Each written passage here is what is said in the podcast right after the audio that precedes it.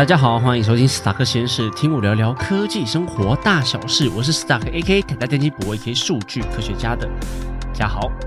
好了，九月过去了，即将来到双十连假，然后又一个台风来了。为什么我每次录月报的时候，好像都有台风啊？会不会我下个月再录又有一个台风啊？哎，上次好像有放假嘛，那这一次的小犬台风，应该说上次台北没有放假，南部有放假。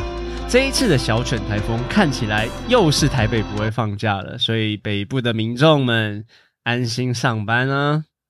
OK，这个月呢，因为我自己也是过得比较匆忙的关系，每个礼拜我都会写一周大事，跟大家分析一下这个礼拜的一些总经消息呀，还有国内外的财经大小事。这个月呢，我只写了两篇，但我觉得月报这种东西，反正我们有多少讲多少嘛，好不好？还有一个东西我还欠大家的是债券这个事情吧。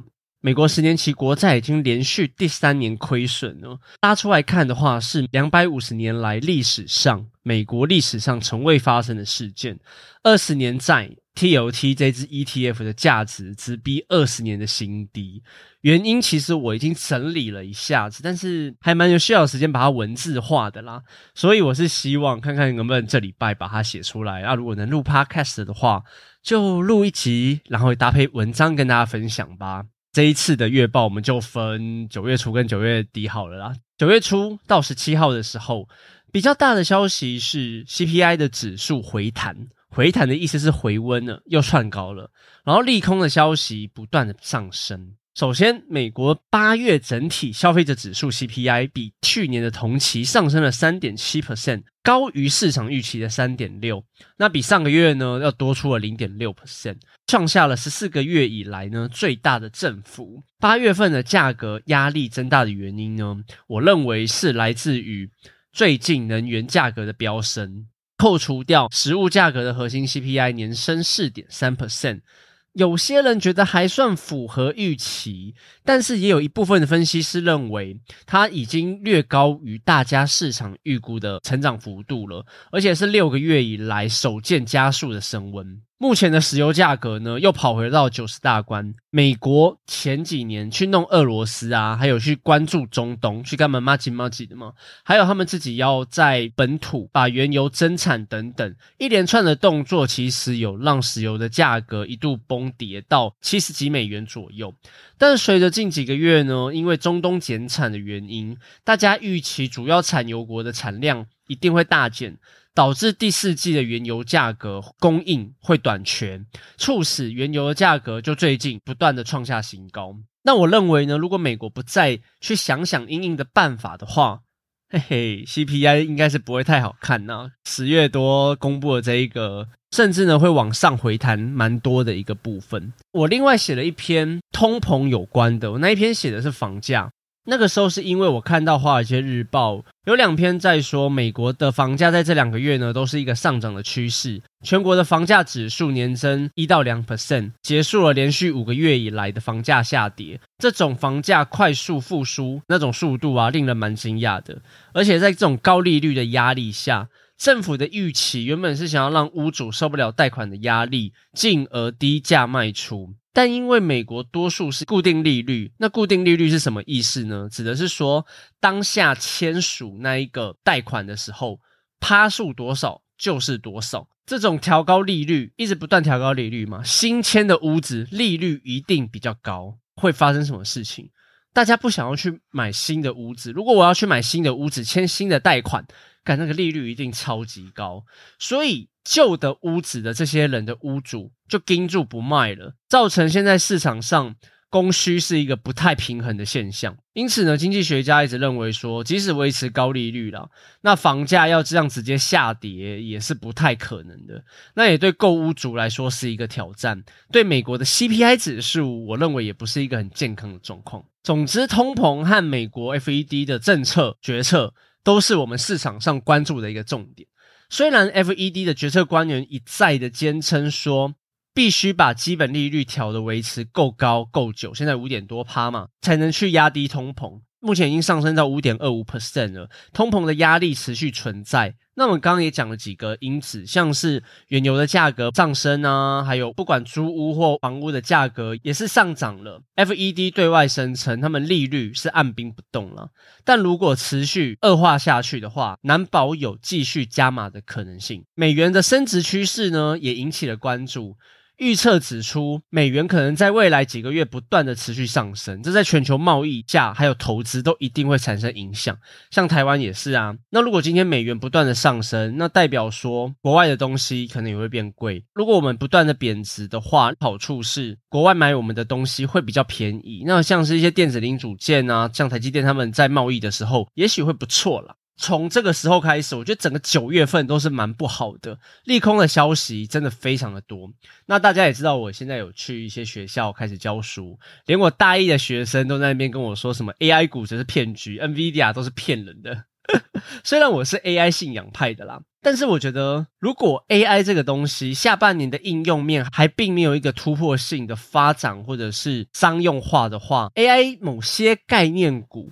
某些公司可能会泡沫，硬体类的应该是还好，但那还是那句老话，终究是回到基本的需求面。为什么我会觉得硬体类还好？是因为今天 AI 还在发展下，未来一定会有很多的应用，还有很多变化，所以他们一定要先买硬体，才能去发展这些东西。硬体不断的更新下，就会不断的买。我还是认为 AI 受惠的一些硬体产业，应该是不会烂到太夸张才对。不泡沫是不是真的会来临，就取决于各家厂商对于 AI 应用的发展，这个应用开发到哪里了。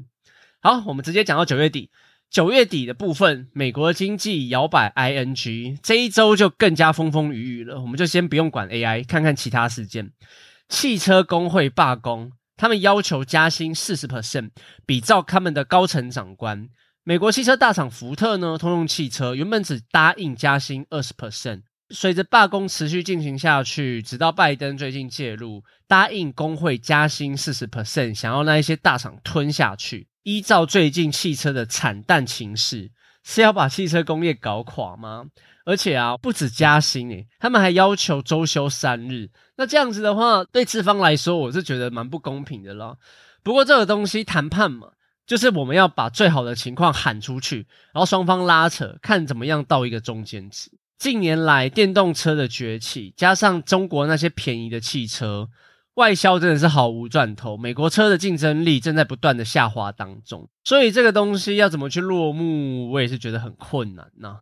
那另外回到总金的部分，目前的美国失业率上升到了四点一 percent，看起来呢还算是一个可控的范围。我们看到原物料像原油啊，还有房价的价格的调升，CPI 在最近这两个月没有一个下降的趋势，反而还往上升呢。刚刚也讲过说，FED 看到这些情况就想要升息嘛，但后来 PCE 公布之后，短期应该是不太会升印嘛。我只能说短期，从他们的报告看起来，GDP 是正的。而且还调高预期，所以理论上，二零二四的经济不太容易会轻易衰退。虽然对选个股的人来说还是挺困难的，但以长线来说，S M P 五百的 E P S 增加和商品的物价 G D P P P I 都有正相关的关系。所以理论上，C P I 一直往上，大家买 S M P 五百就直接买大盘，应该是没有问题的。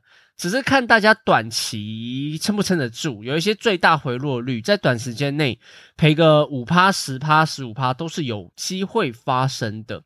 还有怎么在策略上调配资金，就是大家要好好去想一下的。利率这么高的状况下，会不会其实我们定存美金还比较不会赔？目前美金大概是三趴到四趴左右，这也是一个不错的资金调配的策略方式了，比较稳嘛。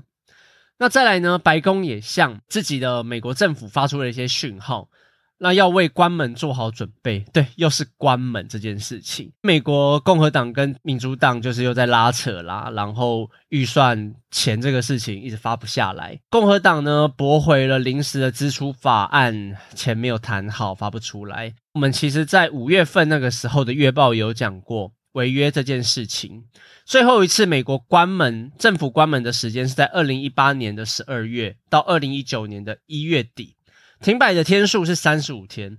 那个时候是因为川普要盖 Great Wall，然后拒绝签署一些法案，所以当时发钱的时候又破灭了嘛，关门了蛮久的。在今年五月份那个时候，分析说那个时候关门的几率不大，也不太会影响经济。但现在这个状况下发生的时候，我觉得又不太一样，因为最近的经济气氛比较低迷，有点雪上加霜。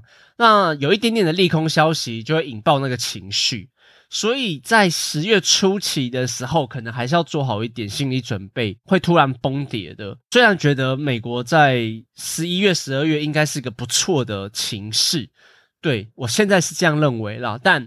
我们整个看完十月中、十月底再判断一次吧。那我就是这样短短的跟大家分享一下美国最近世界发生的一些总经济状况，然后美国公司的预期预测大概是怎么样。